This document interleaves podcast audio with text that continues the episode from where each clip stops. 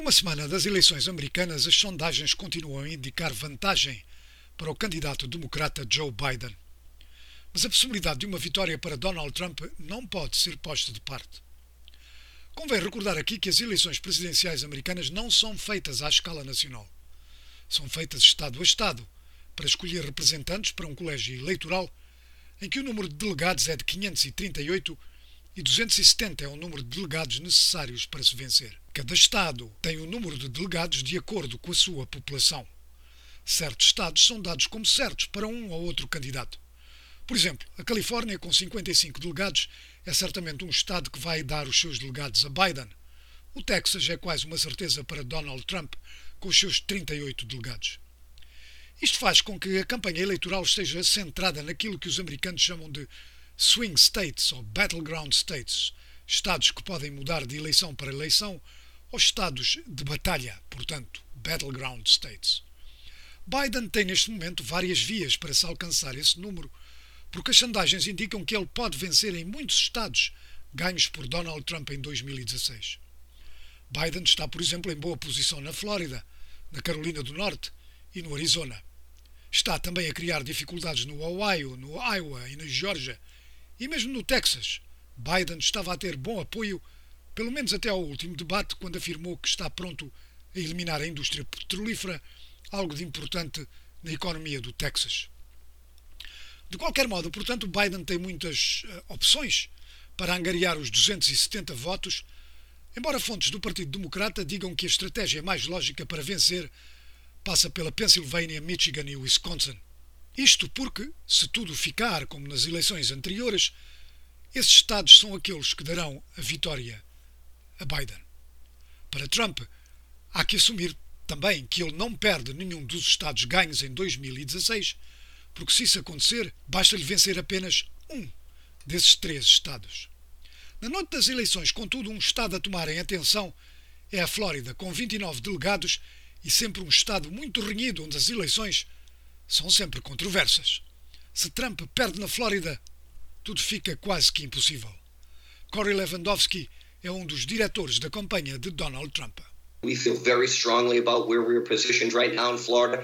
But I'll tell you what, when Donald Trump wins Florida big on election night, it's going to set the path for the rest of the night. Estamos muito confiantes com a nossa posição neste momento na Flórida.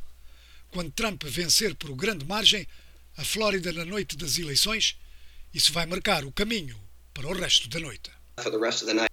Eram palavras de Corey Lewandowski da campanha de Donald Trump a falar à cadeia de televisão NBC. É uma possibilidade que Trump possa perder alguns dos estados que ganhou em 2016, como Arizona, a Carolina do Norte e mesmo a Geórgia. E é por isso que as sondagens indicam que poderá ser uma noite difícil para Trump se perder algum desses estados. Jonathan Swan é correspondente na Casa Branca do portal Axios e diz que a campanha de Trump pensa que pode vencer. The, the, way the Trump campaign's thinking about it is they need to hold, you know, we've gone through the states, Texas, Florida, North Carolina, Iowa, Ohio, Georgia. And then for them, it, it, they need to win one in the upper Midwest. O que a campanha de Trump está a pensar é que precisa de manter estados como Texas, Flórida, Carolina do Norte, Iowa, Ohio, Geórgia e depois vencer um dos estados da parte norte do Midwest. E os dois estados onde eles estão a concentrar-se são a Pensilvânia e Michigan. Eles não dizem isso em público, mas praticamente desistiram do Wisconsin. E o que eles veem como vantagem é o calendário de viagens do presidente Trump. What they see as their biggest uh, advantage here is President Trump's travel schedule. He is doing multiple events a day and that's creating millions of dollars worth of earned media. Ele está a fazer vários comícios por dia e isso dá-lhe a garantia de milhões de dólares de presença nas televisões e eles precisam disso, porque Biden angariou substancialmente muitos mais fundos do que Trump nos últimos meses e está a dominá-lo nos anúncios de televisão.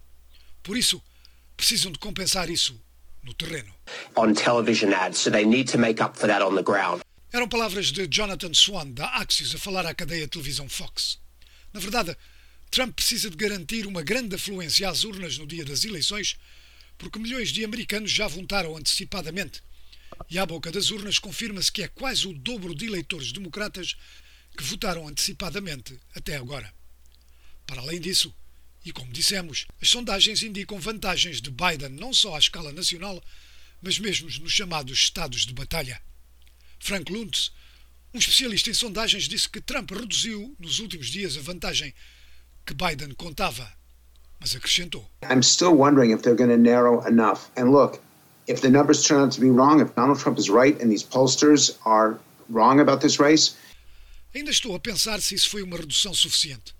Mas veja, se as sondagens vierem a demonstrar estar erradas e que Donald Trump está correto e as sondagens estão erradas, então as pessoas como eu vão ter que encontrar outra profissão. Mas como as coisas estão agora, posso dizer que Trump esteve bem no debate. Mas não sei se foi o suficiente. then people like me are going to have to find a new profession. But as it stands now, he did well in the debate. I'm just not sure if he did well enough. Palavras do especialista em sondagens, Frank Luntz. Próxima terça-feira, vamos ver se as sondagens estão certas ou se, como em 2016, estão erradas e Luntz terá que procurar, como ele disse, outro emprego.